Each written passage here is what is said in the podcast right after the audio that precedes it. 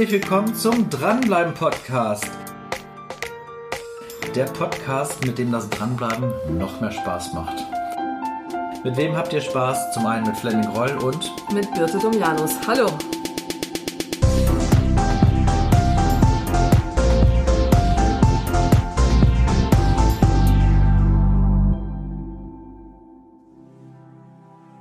Wir müssen euch etwas gestehen. Die Aufnahme, die ihr jetzt hört, ist mittlerweile die fünfte Version.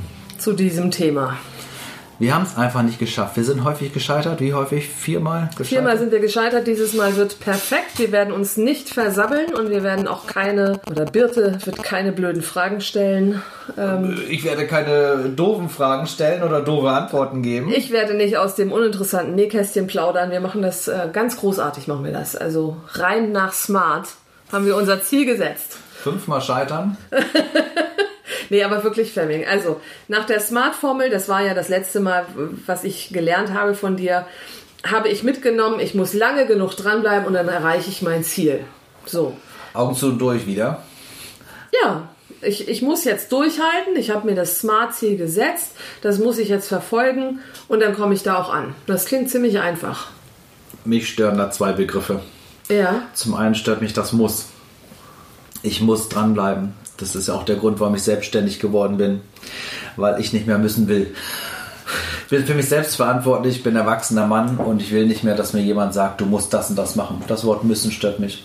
Okay. Ja, das gibt äh, Menschen, die sagen, wenn es ums Müssen geht, dann will ich nicht. Da steckt ein Zwang und so ein Druck dahinter. Ja. Und zum anderen, wenn wir uns das Wort dranbleiben mal angucken, gibt es viele Synonyme.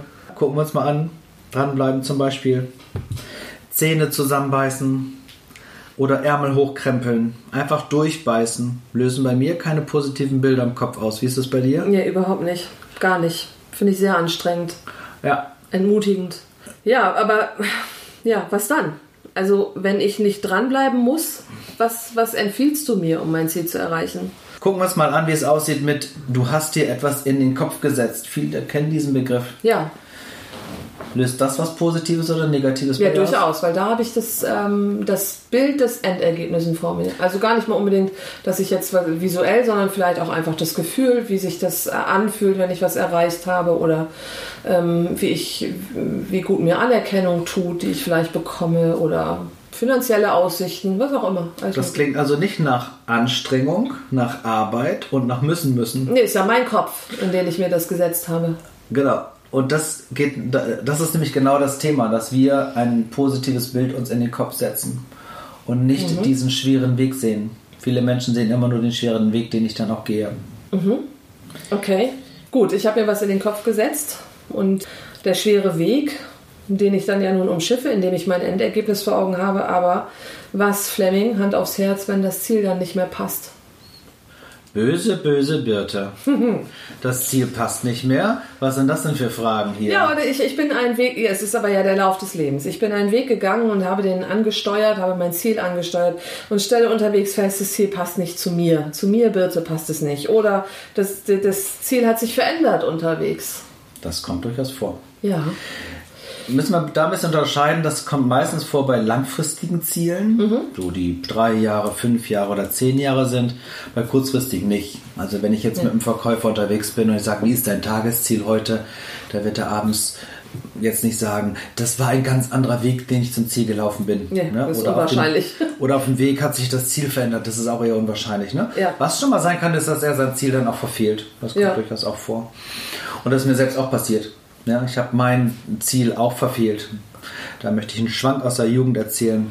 Ich wollte nämlich, ob du es glaubst oder nicht, in die Hotellerie. Du? Ja, ich wollte. In die Hotellerie. Wie alt war ich da? 17 oder 18? Ich sehe dich als Gast. als Gast, der da den Gin Tonic bestellt. Ja, ne? wunderbar. Aber als ich 17 war, fand ich das ganz toll. Okay. Da wollte ich erst eine Kochlehre machen und wollte dann in die Hotellerie. Und dann höre ich noch die Stimme von meinem Vater im Ohr, der dann sagt, pass auf mit den Arbeitszeiten, sei dir dessen bewusst, wenn alle Weihnachten feiern, stehst du in der Küche oder stehst du im Hotel hinter, hinterm Tresen und bedienst dann die Leute. Ist doch viel schöner auf der anderen Seite zu sagen, werd doch Banker. Ja. Bin ich, bin ich ja dann auch geworden, wie du weißt. Ja. Bin Bankkaufmann ja. geworden und war jahrelang in der Bank. Ich glaube, es waren fast mit der Lehre waren es 20 Jahre in der Bank, was auch sehr gut funktioniert hat. Und jeder hat das, glaube ich, in unserem Leben, wenn wir so 30, 35 werden. Oh ja, die große Wesensfrage. Gucken ja. wir, willst du das jetzt wirklich noch 30, das? 35 Jahre machen? Ja, das wird dann nämlich lang. Da kann ich mich auch dran erinnern. Genau. Und ich habe es hinterfragt. Bei manchen geht es auch früher. Bei, ja. man, man, manche mal, äh, stellen sich diese Frage auch schon mit 20. Jetzt soll ich die, dieses, diesen Beruf jahrelang machen. Also habe ich geguckt, ist das wirklich meine Berufung, Banker zu sein? Und ich habe es hinterfragt. Ich habe mir einen Business Coach genommen, der mich unterstützt hat. Also du hast nicht alleine deinen neuen Weg. Genau, er hat eine Schwächen-Stärken-Analyse gemacht und hat auf meine Stärken Wert gelegt und geguckt, was kann ich besonders gut. Okay. Dann kam als erstes raus, ich stehe vor einer Gruppe und erzähle denen irgendetwas. Habe ich, ihm, hab ich ihm die Frage gestellt, was soll ich dir denn erzählen? da sind wir heute. Genau, das, ja. das haben wir dann äh, stärker mich mit Hausaufgaben nach Hause geschickt und gesagt, guck mal hier, guck mal da und äh, schau mal, was da am besten funktioniert. Und das habe ich intensiv gemacht über ein halbes Jahr und habe dann festgestellt, ich möchte ganz gerne meine Erfahrung, die ich als Banker, als im Verkauf gelernt habe, optimieren, verbessern und Teilnehmern weitergeben. Und da stehe ich heute. Also hat sich dein Ziel verändert und das Augen zu und durch war nicht mehr. Du genau. Und wie viele Zuhörer das vielleicht sehen, ich habe ein Ziel verfehlt. Äh, ich sehe es nicht als Scheitern. Ich sehe es also nicht an, dass ich gegen die Wand gerannt bin und gescheitert bin, sondern das Ziel hat sich einfach optimiert. Ich ja. habe das Ziel damals nicht falsch geplant. Ich war ja jahrelang Banker. Mhm. Es war gut. Es hat sich nur verändert. Ja. Wie die Gesellschaft sich verändert, wie sich das ganze Leben verändert. Das heißt, mein Ziel muss ich mit mir tragen, um es auch regelmäßig evaluieren zu können. Kann, Genau, es kann, mhm. es kann sich durchaus verändern. Bloß was viele nicht machen, Augen zu und durch, hatten wir schon ein paar Mal die Formulierung, nicht nach rechts und nach links zu gucken, ob sich der Weg verändert. Ich nenne es auch ganz gerne, mach ab und zu mal einen Sidestep, lauf also deinen Weg zu deinem Ziel, stell dich vor wie eine Treppe, du gehst ein paar Treppenstufen, machst erste Erfahrungen auf dem Weg zu deinem Ziel hin und irgendwann kommt ein Plateau. Ein Plateau. Ein Plateau kommt. Und du schaust, passt das Ziel noch zu mir? Du sagtest auch, du hast einen Business Coach dafür gebraucht. Also, ähm, ja, so romantisch ist das gar nicht. Es macht aber Sinn. Ja, sicherlich, Zweifel ohne. Es macht auf alle Fälle Sinn und sei dir des Nutzens bewusst, den du dann hast, weil du dann überprüfen kannst, passt das Ziel noch zu mir? Ist es wirklich das Ziel, was ich erreichen will? Ja, damit erlaube ich mir ja auch, äh, mich auf den Weg, den ich gehe, den ich vorher ja nicht kannte, mich auch zu verändern. Lieber jetzt auf dem Plateau, als wenn ich am Ende beim Ziel ankomme ja. und sage, jetzt bin ich jahrelang oder monatelang diesen Weg gelaufen mhm. und das ist überhaupt nicht das, was ich irgendwann will. Ja. Ja, weil hier Ehrlichkeit gefragt ist. Okay. Das heißt, was kann ich auf dem Plateau machen? Zum einen kann ich gucken, passt das Ziel noch zu mir? Und zum anderen bin ich noch auf dem richtigen Weg geht die Treppe wirklich jetzt rechts nach oben weiter oder geht die Treppe vielleicht auf einem effektiveren Weg zu meinem Ziel links hoch? Mhm. Und das ist das, was ich, was ich da machen kann, dass ich auch einen Sidestep mache auf meinem Weg. Ich nenne es Imperfect Business, also nicht das perfekte Business, ein Ziel setzen, Augen zu und durch, sondern auch mal gucken, nach rechts und nach links kann ich das Ziel besser erreichen. Das sollte ich allerdings nicht täglich tun, weil sonst bin ich immer nur am Optimieren. Wollte ich gerade sagen. Ich ja. optimiere den ganzen Tag den Ziel, ich über, überoptimiere die ganze Zeit den Weg. Wenn ich mir meinetwegen so ein Jahresziel setze, wenn wir das mal nehmen, ich setze mhm. mir ein Jahresziel und dann ist meine Treppenstufe zwölf Monate lang, macht es durchaus Sinn, quartalsweise, mindestens halbjahresweise, aber ich würde empfehlen, quartalsweise zu gucken, okay, passt das Ziel noch zu mir?